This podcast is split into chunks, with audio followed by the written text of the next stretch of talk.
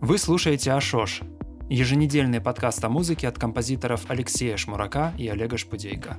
Как слушать и понимать музыку просто о сложном.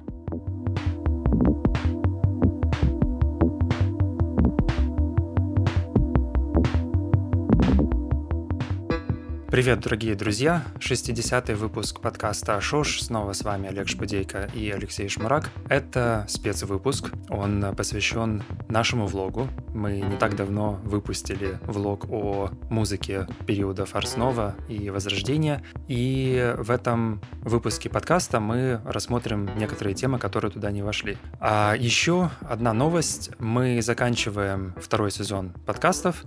Это будет последний в этой серии. И новый сезон мы откроем э, через месяц. Ну, а этот выпуск мы начинаем с я бы хотел начать с небольшого монолога, как в фильме, фильмах Вуди Аллена или что-нибудь такое.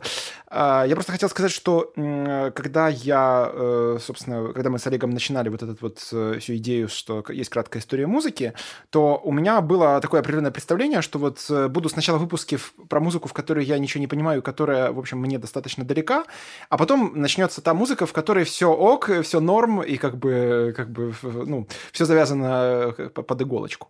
Но а, когда я готовил, это, в общем-то, было достаточно давно, а, материал а, по возрождению, когда я знакомился с, вообще с этой эпохой, я обнаружил такую для себя немножко парадоксальную и даже в какой-то степени трагическую вещь, что на самом деле для подавляющего большинства, боюсь, что так, именно так, для подавляющего большинства музыкантов, которые имеют академические корни, которые получают образование там, в детских музыкальных школах, училищах, колледжах, э, консерваториях и прочее, прочее. Я, я сейчас говорю про русскоязычное или постсоветское пространство. Для большинства из них музыка начинается с Баха. То есть музыка начинается с того, что они проходят а, в, как исполнители. То есть там виолончелисты, скрипачи, пианисты а, играют Баха, а, а уж там тем более исполнители на там, духовых инструментах медных, они и, и, и барочную эту эпоху слабо знают. А все, что до этого, это такой как бы темный лес. То есть это как бы вот, ну, были какие-то там композиторы, писали какую-то премудрую мудрую за мудрую музыку. И я с ужасом понимаю, что я, в общем-то, также примерно считал, несмотря на то, что формально я учился в консерватории, но я ничего не помню из курса по истории музыки, по, ну вот до Баховского. То есть э, настолько а плохо а было? нам это... Да, да, конечно, был, естественно, курс, было. но настолько плохо нам это все читали, настолько косноязычно, коряво, невыразительно и неаттрактивно, не, не что вообще ничего как-то вот не отложилось. И э, когда я, собственно, готовил э, этот выпуск влога, когда я изучал и звукоподражание у жены Кена, и сложную какую-то, сложные хроматические вещи у там Вичентина и Лузитана.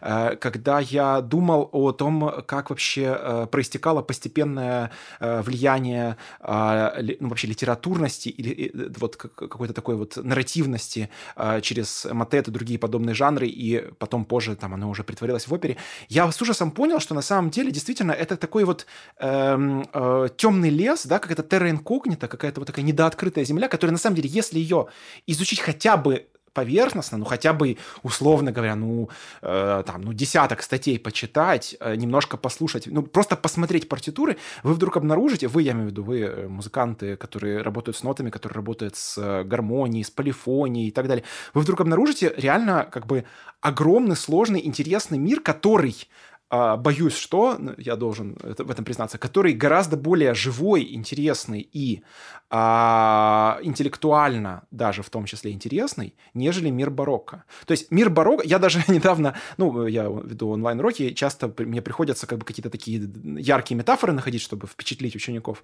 Вот, и я провел такую странную метафору, что, а, которая, может быть, кому-то из наших слушателей не понравится, что возрождение — это вот а, Тарковский, Антониони, Бергман и так далее. А барокко — это Эмерих, Майкл Бэй, а, ну там Марвел, э, ну, в лучшем случае. Нет, ну, это верно, вот. это да, вот. так, да. То есть э, получается, что как бы э, барокко, барочная эпоха, которая, получается, будет следующий наш выпуск влога, она изготовила безошибочные, массовые, такие ну, жвачные инструменты, которые воздействуют как вот реально, как оружие массового поражения безошибочно. Да? Ты нажимаешь кнопку, и ты, ну, условно, да, теорию эффектов, все такое, и ты воздействуешь э, безошибочно воздействуешь на толпу. В то время как мастера Возрождения, они, ну, во-первых, это, это очень богатая и противоречивая, разнообразная эпоха, в которой были действительно, я не знаю, считали ли они, что они занимаются конкуренцией друг с другом, наверное, ну, во многом, наверное, все-таки считали, особенно, когда речь шла о политике. Вот, но они, это действительно было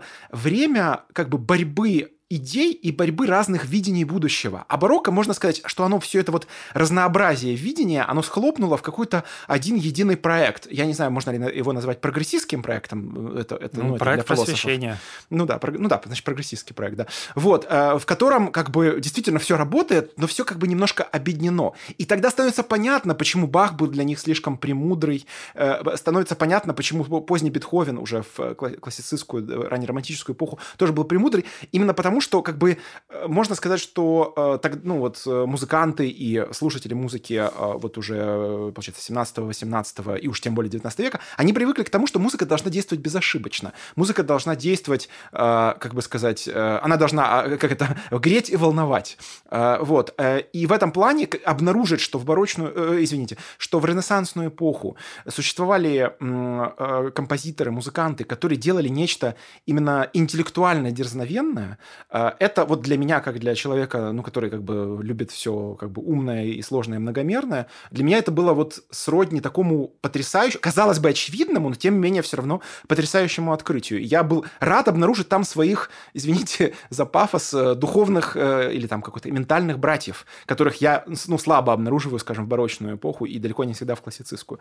Вот, поэтому это действительно, это и становится понятно, почему Стравинский, Веберн и другие э, как бы интеллектуальные композиторы модернистского классического времени, э, почему они так ценили э, ренессансных и средневековых композиторов, трактаты, почему они обращались именно туда, потому что именно там они могли э, почерпать, да, почерпнуть нечто интеллектуально вдохновляющее. Вот такое небольшое вступление. Да, слушай, интересная очень перспектива. А, я думаю, что, возможно, это отчасти было связано с тем, что фигура композитора только тогда становилась. А, в период Возрождения. То есть э, не было еще вот такого профессионального, ну, уже в позднем Возрождении, конечно, был, да, но в Арснова, в, в раннем Возрождении профессиональный композитор это было ну, что-то вот принципиально новое и не совсем устоявшееся.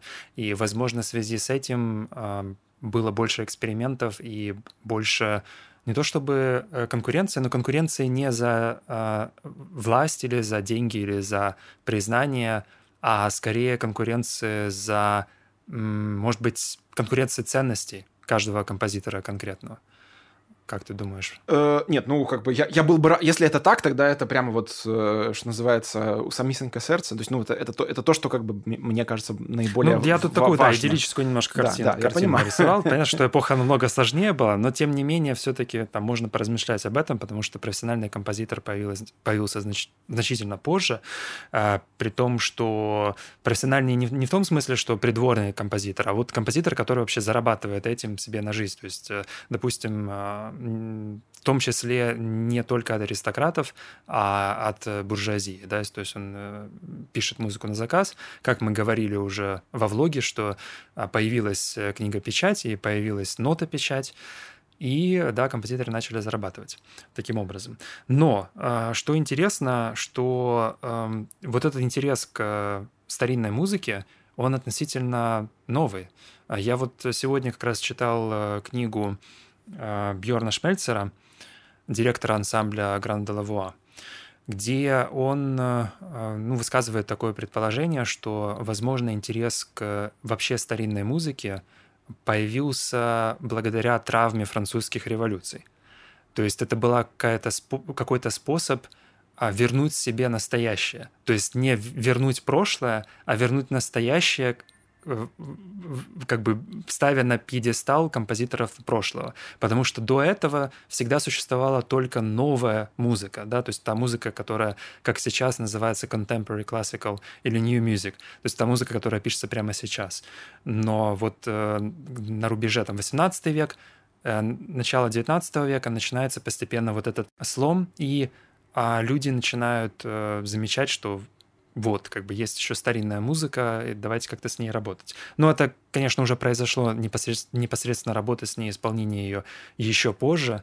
И тут я бы хотел тоже э, цитату зачитать забавную. Дело в том, что один из э, градоначальников э, современного аутентичного исполнительства, то есть это ансамбли, которые пытаются исполнить старинную музыку вот как бы максимально верно, исторически верно. Хотя, как бы в последнее время это уже не точно, потому что есть э, ну, контркультурное движение в этих ансамблях, которые э, так считают, что это неправильный подход. Но э, был такой Арнольд Дольмич в 19 и начало 20 века. И на одном из его концертов в конце 19 века была знаменитая писательница, и она поделилась таким вот текстом. Человек с объемной прической и глазами пантеры снует туда-сюда. Это должно быть долмич. Неблагозвучный процесс настройки особенно режет слух и, кажется, занимает дольше обычного. Наконец-то шесть виол играют древнюю новую музыку. Как странно звучат эти старинные инструменты. Какое-то далекое призвякивание юности.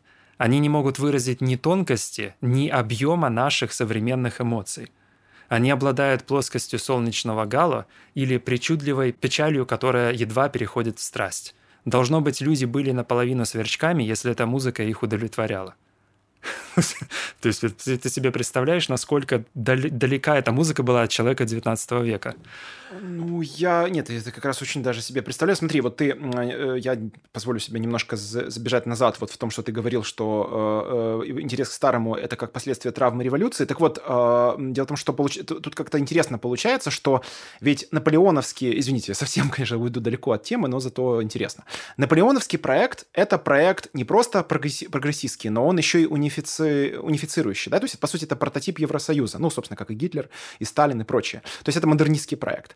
А как бы в противовес этому наполеоновскому проекту появился вот то, что сейчас можно было сравнить это с нынешними Качинскими, Орбанами, Путинами и так далее. То есть э, консервативные национальные проекты. И вот как раз э, Мендельсон, кстати говоря, еврей, э, еврей Мендельсон, который возродил для немцев немца Баха, э, такого вот немца-немца, дальше уже некуда, вот, э, это был как раз консерватор, ну, по тем временам Мендельсон считался именно консерватором. Вот, и именно кон- консервативно настроенные, почвеннические политически, как говорят в России, настроены, или у нас бы это, это назвали словом народность, да, украинское народность. Вот, то есть почвеннически настроенные ребята 19 века, они возрождали и старые мифы, и, получается, и старую музыку. И поэтому у Вагнера, например, э, в общем, супер прогрессивного, чисто технически композитора, в одной из, э, ну, моя любимая у него опера, это Нюрнбергский Мастерзингер, и речь идет о времени каком? Позднее э, средневековом, да, то есть это времена этих самых мини-зингеров там и прочих-прочих. Хотя понятно, что он, он, это, он это делает абсолютно современным ему языком, то есть без попытки вообще как-то воссоздать. Вот, то есть получается, что как бы реакция на вот этот унифицирующий проект, это как бы, а у нас, вы знаете, вообще-то зачем нам вот эти новые ваши наполеоновские или там тем более якобинские идеи, если у нас есть вообще-то старое, старое бюргерство или там еще что-то старое, старое, хорошее, правильное, наше вот народное, консервативное. И, соответственно, в, уже в 20 веке а, э, э, различного рода фашисты в разном обличии, они поняли, что как раз на этом можно хорошо сыграть, и они это совместили. То есть это было совмещение, получается, вот это унифицирующих, а, технически это был э, унифицирующие вещи, а на знамя они по, по, положили, что это же мы, это же наше. То есть они были все как одно лицо, я имею в виду Муссолини, Сталин, Гитлер, Фа, Франко, Салазар и прочее. Они были, ну, бра- по духу они были братьями. Но каждый из них говорил, ну я же вот, мы же вот наше свое вот защищаем. И восстанавливали как бы, и вот на фоне этого восстановления, собственно говоря, и возник э, интерес к возрождению, э, я имею в виду возрождению старинной музыки, в том числе, получается, возрождению возрождения, извините за эту ужасную тавтологию. Вот, э, то есть получается, что э, это реакция на некую э, прогрессистскую угрозу. То есть люба, любой интерес старому это реакция на прогрессистскую угрозу. Вот. И, кстати, вот это, в этом, мне кажется, такой поразительный парадокс, что э, как бы человек незнакомый ни с музыкой Возрождения, ни с музыкой Средневековья, он скажет, да это все одно и то же. То есть он, он послушает, да, условно да. говоря, там Орландо Делас, Палестрину, Джезуальдо и скажет, да это все как это вот это вот это вот э, завывания какие-то такие вот нейтральные. Вот, хотя на самом деле как раз суть в том, что это не, настолько не одно и то же, что они друг друга вообще как бы знать не знали, и э, э, они были очень контрастными, они, они друг, друг с другом боролись друг Ну и там друга. серьезные идеологические конфликты ну, возникали да, в том числе, да. Да, и это, это были, получается, идеологические конфликты, ну, о которых мы, кстати, стараемся все время говорить в каждом выпуске влога. Вот, и когда ты уже, ну, сначала ты узнаешь, да, про этот конфликт, а потом ты присматриваешься к партитуре, присматриваешься, прислушиваешься к звучанию, ты понимаешь, что это действительно, это действительно так. То есть ты, ты начинаешь слышать это различие, ты, ты начинаешь в этом разбираться. Но для этого, конечно, необходимо некоторое усилие. Извините за этот ужасный, опять же, прогрессистский дискурс, э, элитаристский. Но действительно, ну, как бы какое-то, хоть какое-то усилие необходимо, хоть, я не знаю, ну 20 минут подумать Ну, так нужно. же, как и с современной музыкой, так же, как и современная академическая музыка или, допустим, авангардным джазом, фри-джазом тем же. То есть как с любой незнакомой, а не, не совсем понятной музыкой. А это, да, это очень незнакомая музыка на самом деле. Она куда более незнакомая нам, а, чем а, современная академическая, по идее. Ну да. Э, еще, кстати, да, мы об этом не говорили еще в сегодняшнем выпуске. Я просто коротко затрону, что э, из, кроме огромного количества хвалебных и благодарственных реплик, которые мы получили, мы получили также одну критическую. ВКонтакте одна э, вокалистка или хоровичка, я точно не знаю, какая у нее специальность, она написала подробную критику. Ну, где-то эта критика была, в общем-то, достаточно такая ботаническая в том плане, что вот у меня в учебнике так написано, а у вас в учебнике так написано. Но, среди прочего, там было, например, сказано так, что вот вы говорите, что это время э, расцвета органа. А где же партитуры? И тут как бы нам приходится сказать следующее, что э, это расцвет органа как инструмента, но проникновение именно самой идеи сольной инструментальной музыки, ну, сольной имеется в виду, э, как бы отвлеч, отвлеченной от текста, от молитвы, от службы, да, от чего-то, эта идея проникала постепенно. То есть это не значит, что люди того времени не играли на органах. Понятно, что они их строили не для красоты. Понятно, что они, они на них играли. Но все-таки я бы сейчас хотел поставить как бы на заднем фоне одно произведение. Э, это такой э, поздневозрожденческий композитор Марко Антонио Кавацони. Это Венеция. Э, и это его сборник различных полифонических штучек. А, тогда они не называли это словом упражнение. Вот, например, Бах бы мог сказать упражнение. Но дело в том, что в то время полифония была совершенно нормальная музыка. Это просто, просто нормальная полифоническая музыка. И вы можете вот послушать этот, ну, то, что сейчас звучит, и сравнить с, те, с той органной барочной музыкой, там, какого-нибудь условного, там, Баха, Бухстехуда, э, и так далее, э, которые вы знаете, и сравнить, и убедиться в том, что действительно возрожденческая органная музыка довольно сильно отличается от э, музыки барочной. То есть э, еще вот этого вот, ну, условно, будем так говорить, вот этой гламурности барочной в этих композициях еще нет. Но тут дело в том, что действительно расцвет инструментальной музыки — это действительно барокко, что, кстати, тоже парадокс, потому что барокко вроде, да, это, это царство оперы, но именно благодаря опере, получается, благодаря оперы, а, другие а, как бы виды музыки, они вдруг получили новое оружие, поэтому появился инструментальный концерт Вивальди и прочее, прочее. Но это не значит, дорогие друзья, что в возрожденческую эпоху люди э, исполняли только ту музыку, партитуры, которые сохранились. То есть просто как бы, если, если в каждой, э, извините, в каждой дыре стоял орган, это значит, что на нем что-то играли. Э, ну, вот, более поэтому, того, да. там, угу. если мы берем раннее Возрождение, например, или Арснова, про которое мы тоже говорили во влоге, то многие комп партитуры, которые сохранились с того времени, они, например, из очень дорогих э, манускриптов, которые дарили а, каким-то ну, царям, например, ну, да, аристократам, а, богатым людям, короче, которые стоили как современный спортивный автомобиль. То есть э, его производство было очень дорогим. И по этим, естественно, партитурам никто музыку не исполнял. То есть это была музыка для а, ну, коллекция, то есть э, она была украшена дорого довольно. И довольно много вообще есть э, сомнений по поводу того, насколько те партитуры, которые у нас есть, особенно ранее ренессансные и Арснова, а, они вот по этим партитурам действительно исполнялась музыка. Э, плюс, ведь очень много музыки импровизировалось в то время. И в эпоху Ренессанса тоже было огромное количество импровизаций. Это было больше похоже на, на джаз. Ну, это не очень корректное сравнение, но все-таки на идиоматический джаз, типа там э, бибопа, да, вот эти джазовые стандарты. Если нет партитуры, но есть свидетельство э, в тексте о том, что инструменты были, на них играли, то как бы, проблем, в общем-то, и нет. То есть, да, инструмент действительно был, орган расцветал, на нем играли музыку. Да, если вообще, э, э, если же мы возвращаемся к вот э, этому противостоянию между э, импровизацией и э, композиторской музыкой, кстати, э, насколько я помню, как, как зовут чувака, который написал эту э, большую книгу про импровизацию? По-моему, Бейли, да, Дерек Бейли, по-моему, так его Дерек зовут? Бейли, да. Да, да, Дерек Бейли. Вот, собственно, у него есть э, такая чрезвычайно страстная, если кому, кому интересно, просто погуглите, очень страстная вещь. То есть э, он, он пишет, знаете, даже не как Адорно, он пишет почти как Сталин в своих статьях, но имеется в виду очень полемично, очень полемично. И он говорит, что как, как же все-таки это проклятое барокко, как оно все испоганило, как оно все и унифицировало, и вообще все превратилось в какую-то, ну, в Макдональдс. Но вы знаете, друзья, все-таки э, должен э, сказать, что вот именно те вещи, которые в, вот в, в народе, так сказать, в народе, я имею в виду среди академических музыкантов, что ценится в барочной инструментальной музыке, технологически все эти вещи уже были созданы. Вот сейчас вы, вы слышите небольшой фрагмент из произведения Жоскена Депре э, «Мисса Пангелингуа». Это раздел э, «Глория», ну, то есть как бы один из раздел, э, получается, мессы. Вот. И э, вы, ну, те люди, которые, у которых есть э, слух и представление о полифонии, слышат там и, и тебе стреты, и тебе имитации, и тебе удержанные противосложения, и тональные ответы. То есть, короче, вот все эти, извините, такие дурацкие, душные, да, нафталинные вещи, которые вот проходят, особенно студенты студенты э, еще оставшихся консерватории, где еще чему-то учат, я имею в виду по композиции, там правильно фугу написать и все такое. То есть все это как раз уже было. В этом плане э, барочники, э, они скорее наоборот от этого максимально отказывались, они вводили гомофонию, а Бах, он наоборот, он, можно сказать, он сп спасал старое доброе вечное в своих, особенно в позднем творчестве, там, где он, там, искусство фуги, музыкальное хм. приношение, там, где он, ну, по сути, выделывался, говорил, то есть он, он как будто бы доказывал всем, что, что он может на одну и ту же тему написать, сколько там, 20 контрапунктов, ну, короче, дофига разных контрапунктов.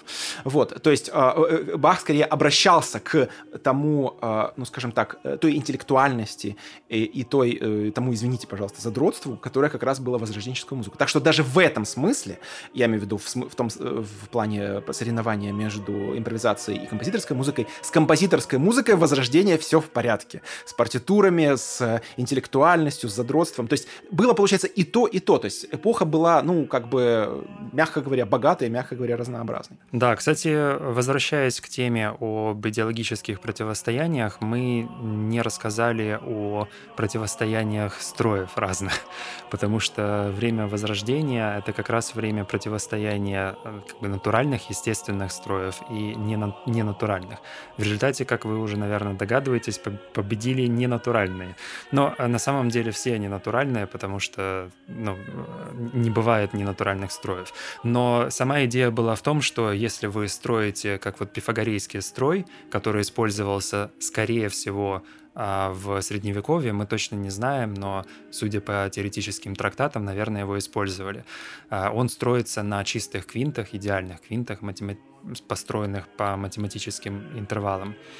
Но он э, не повторяется через октаву, то есть если вы а, ну вот строите, да, все 12 э, э, тонов в октаве, то э, следующее до на октаву выше, оно будет немножко отличаться от того до, с которого вы начали. Ну, это и есть пифагорейская кома. Еще одна проблема была в том, что э, терции, это, квинты были идеальные, а вот терции были очень грязные, они были неприятные, значительно выше, чем должны быть. И если в средневековой музыке можно проанализировать даже, например, там Леонин, Пиратин, школу Нотр-Дам, у них там э, вся музыка как вот на таких колоннах она основывалась на квинтах и октавах. То есть это были консонансные такие мощные сваи, на которых э, стояло здание вот этого музыкального произведения. Ну, на самом деле даже напоминает готический собор. Э, во многом, то потом в музыке все чаще начали использовать терции именно как э, консонансные интервалы, то есть как э, вот этот вот самый стабильный элемент, к которому музыка постоянно возвращается. Это связано было, конечно, с англичанами, им почему-то приглянулись, прис, прислушались не знаю, как верно эти терции. Но э, из-за этого нужно было поменять строй, и пифагорейский строй постепенно менялся на среднетоновый, где эти квинты э, немножко уменьшаются и становятся не такими натуральными. Но зато терция становится чуть меньше и ближе к натуральному значению. То есть это некоторый такой компромисс. Вот. И в этом строе, э, в среднетоновом строе, например, довольно много ну, написано и, скорее всего, исполнялось музыки эпохи Возрождения. Но, что, кстати, очень важно, э, певцы ведь они не, не пели ни в каком строе, то есть они пели в да, в хоре не, не было такой просто проблемы, да, в ансамбле вокальном, потому что вы на слух просто постоянно подстраиваетесь и берете чистый интервал. А когда же у вас инструмент а, клавишный, например, у которого фиксированный строй, так сделать не получится, и вот там уже возникает проблема. То есть нужно его там либо в пифагорейском, либо в среднетоновом, либо в хорошо темперированном делать. Притом забавно, что, э, судя по э, первоисточникам, все щипковые инструменты были всегда настроены в более-менее равномерно темперированном строе, даже э, в эпоху Возрождения.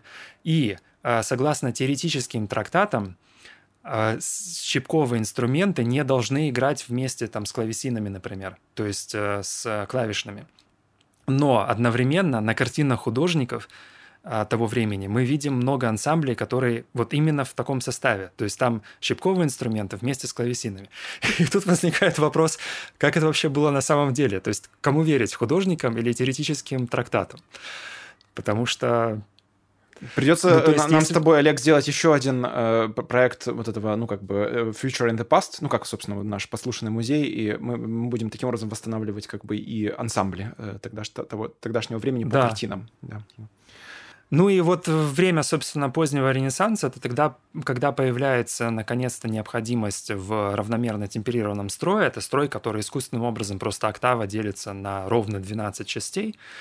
А, он якобы не такой природный, да, как строй, который построен по а, чистым квинтам, по правильным математическим соотношениям.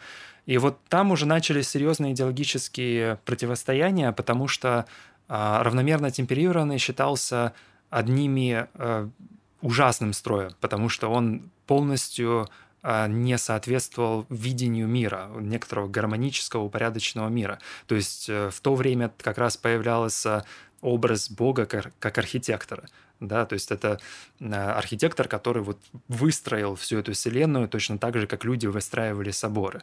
И, естественно, если он выстроил, то он выстроил по каким-то очень красивым, правильным правилам а э, и музыка, соответственно, тоже должна по таким правилам строиться. Мне, кстати, пришло в голову, если, ну вот ты говоришь о боге, о правилах, мне пришло в голову, что равномерно теперевный строй э, с, э, соотносится с, например, пифагорейским как э, пиксели с аналоговым изображением. То есть это позволяет э, как бы идеально э, переносить, идеально сохранять в одинаковом формате. Вот примерно то же самое с э, равномерно темперированным строем в том плане, что, да, может быть, там, допустим, нет такой выразительности чисто э, фи, ну, физической физикалистской да, выразительностью, я имею, имею в виду соотношение между частотами в интервалах, которые есть в идеальных интервалах пифагорейского строя, но зато вы можете любой э, фрагмент, э, хоть целое произведение, просто от другой ноты начать, и ну, все, все будет ок.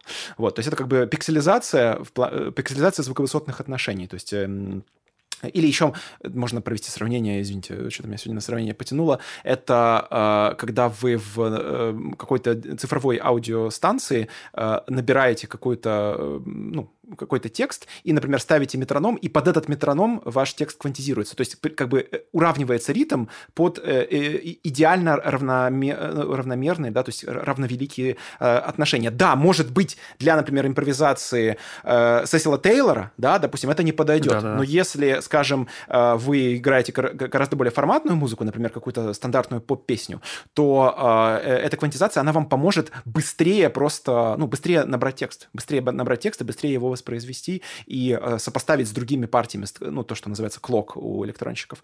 Вот, то есть вот так, такие я бы сравнения с э, равномерно темперированным строем провел. Ну, еще появлялись нерегулярная темперация. Это как некоторый такой компромисс между а, равномерно темперированным и, допустим, а, среднетоновым строем. А, в нерегулярных темперациях какие-то клавиши настроены по одному строю, какие-то по другому. То есть, вот, например, знаменитая есть темперация Волоти, которую сейчас используют, наверное, почти все барочники. Так там клавиши все белые настроены в среднетоновом, а черные в пифагорейском. Вот так вот чудесно. И до мажор э, в результате ну, как все белые клавиши, да, звучит идеально. А вот, например, если взять си мажор, то он будет очень искаженно звучать.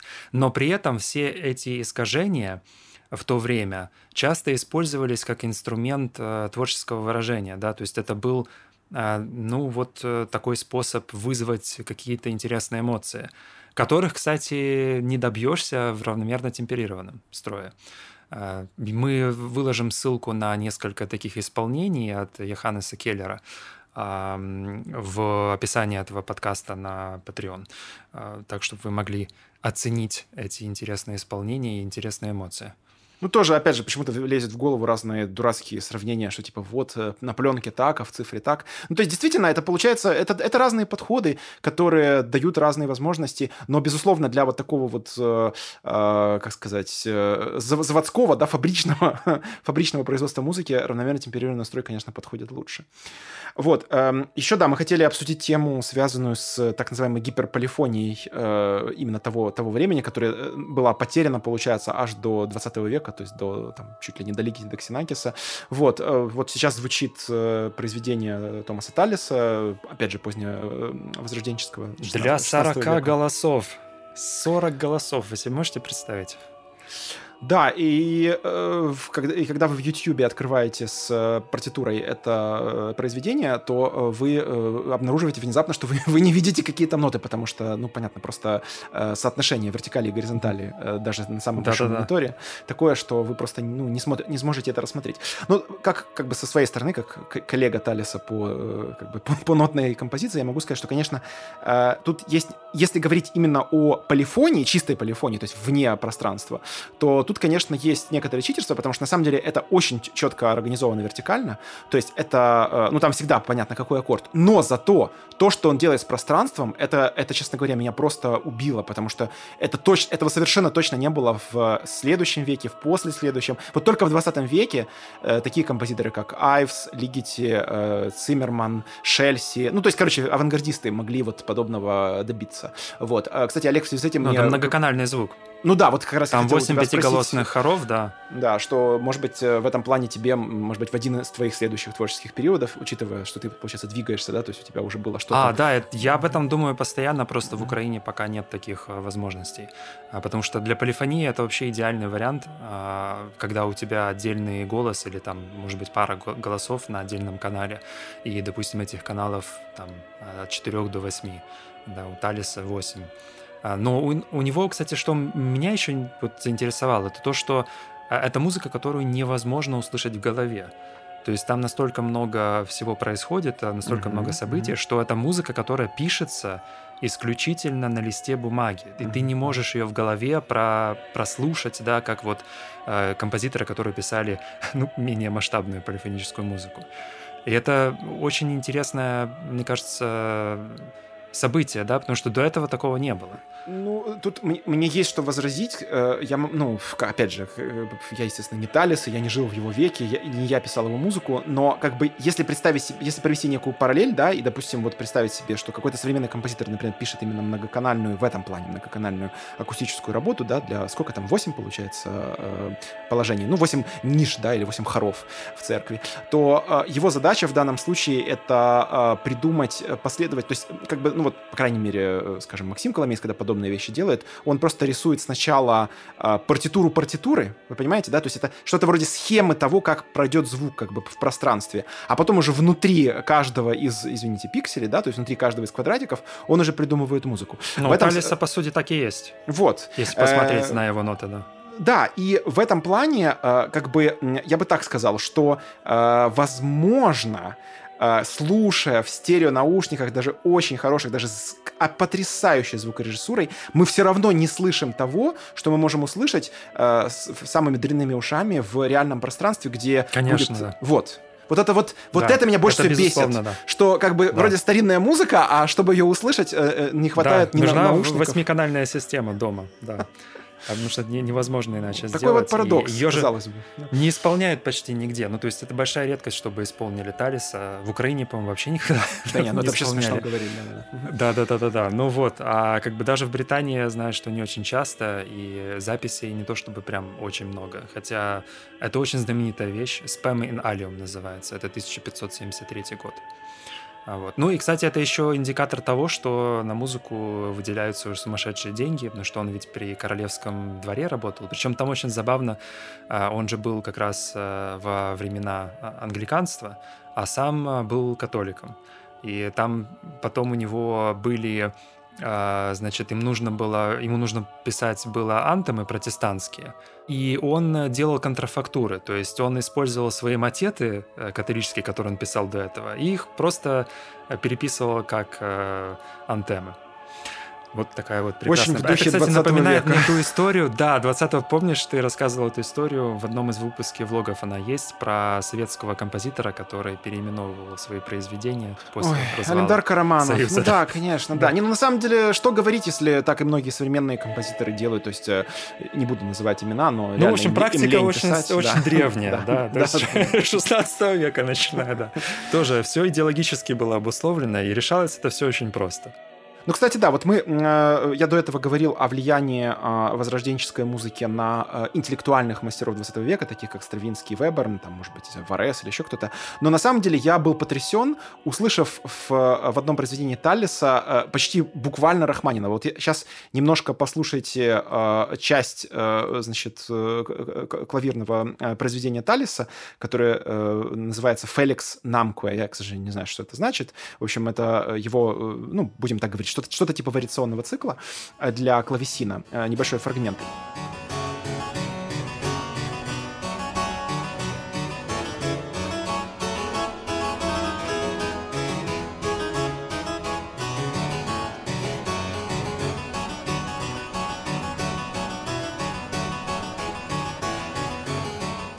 Обратите внимание, как это сделано. Получается, есть верхний голос, который э, такими длинными длительностями, а нижние голоса как бы так вот меняются аккорды. Так, ну вот, послушали, послушали. Хорошо. А теперь послушайте небольшой фрагмент из этюда картины Сергея Васильевича Рахманинова, мастера березок, души э, и бога. Э, не помнишь, чего еще он мастер? Бе- Березки, душа, бог, колокола. Да, березки, душа, бог, колокола, э, И больших крестьянин. рук. И больших рук, да.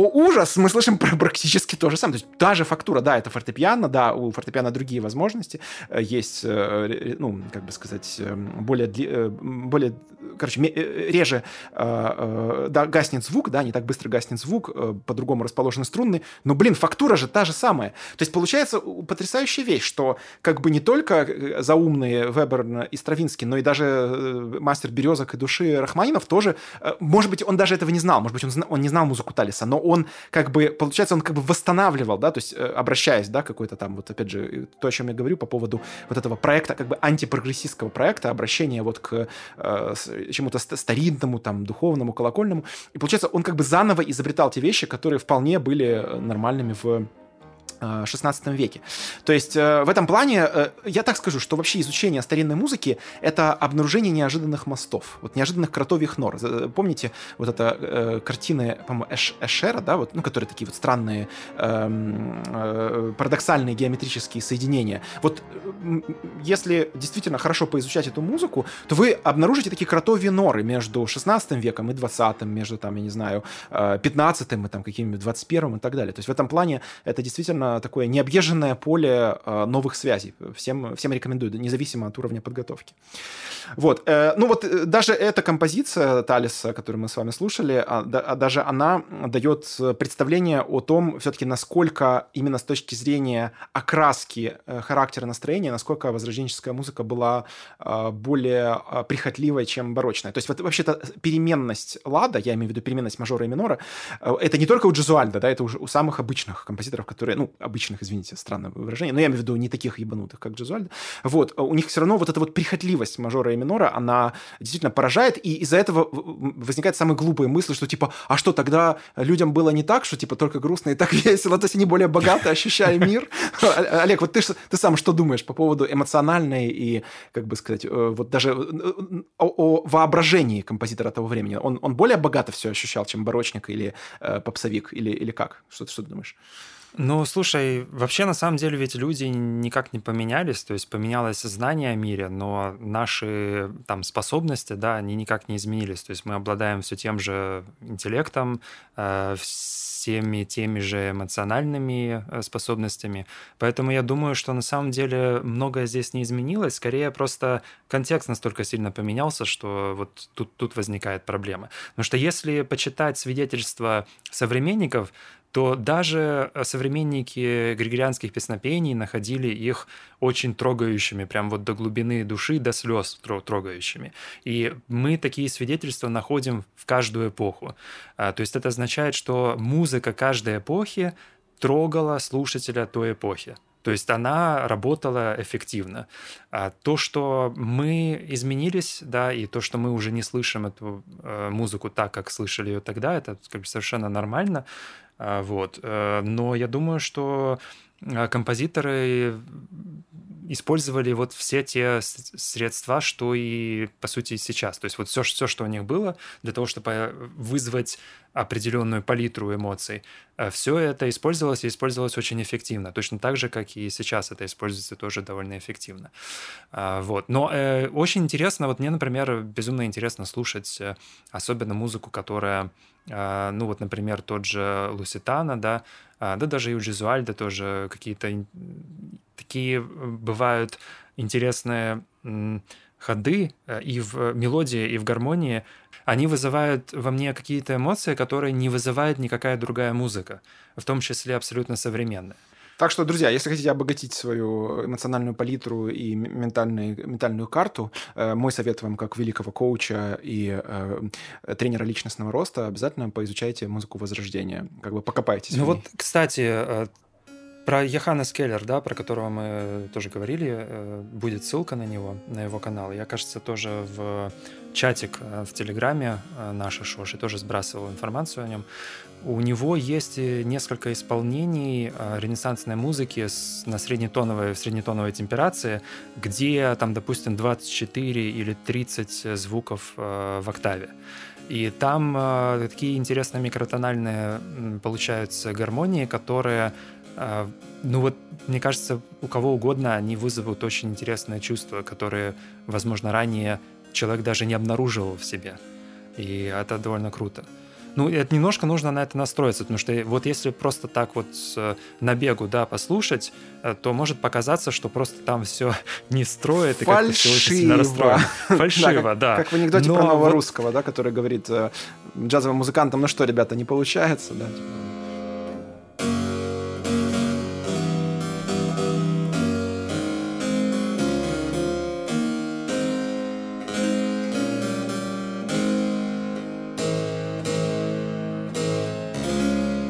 Да, вот кажется, что, не, что что-то у них там расстроилось, и вот немножко... Но если э, регулярно слушать, там, ради, раз в неделю, каждый день, как, как угодно, то уши постепенно привыкнут, и можно будет извлечь вот эту вот эмоциональную, в том числе, информацию, и обнаружить в себе что-то, чего, возможно, вы раньше бы и, не обнаружили с другой музыкой.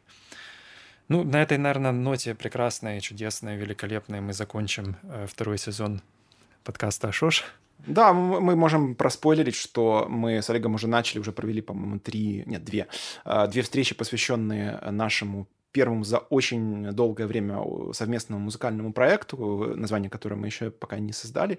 А это будет э, цикл э, песен э, в разной формы, который мы надеемся, если все получится, презентуем в начале сентября в Киеве в достаточно интересном пространстве.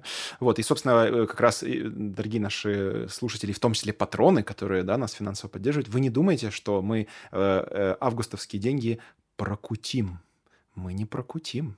Они пойдут на благую цель. Они пойдут на то, чтобы создавать великую музыку. Ну, почти такую же великую, да, как у Томаса Талиса, Джезуальда, там, Эрландо Деласа и Джина Кен. Uh-huh. Вот. Э, и как только вот мы, собственно говоря, эту великую музыку создадим, мы сразу к вам вернемся с обновленными какими-то установочками и с новыми э, э, фишками, о которых мы чуть позже а, сообщим в нашем телеграм-канале. Вообще не забывайте с нами общаться. А вы пока да, можете, кстати, писать какие-то темы для будущих подкастов, для следующего сезона. А, Причем можете какие угодно вопросы писать или просто просить там рассмотреть какую-то тему, э, мы постараемся это учесть и рассмотреть в следующем Да, сезоне. и в том числе музыку предлагайте. Там у нас, по-моему, уже 3 или 4 трека скопилось на обсуждение, но как бы можно Да, и есть. больше.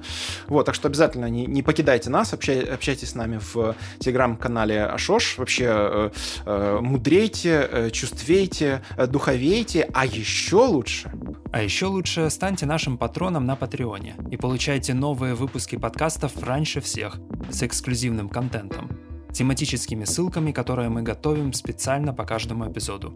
Помимо подкаста, мы выпускаем влог на YouTube и ведем канал в Телеграме. подписывайтесь, присоединяйтесь к обсуждениям и спасибо большое за внимание. Ссылки в описании подкаста.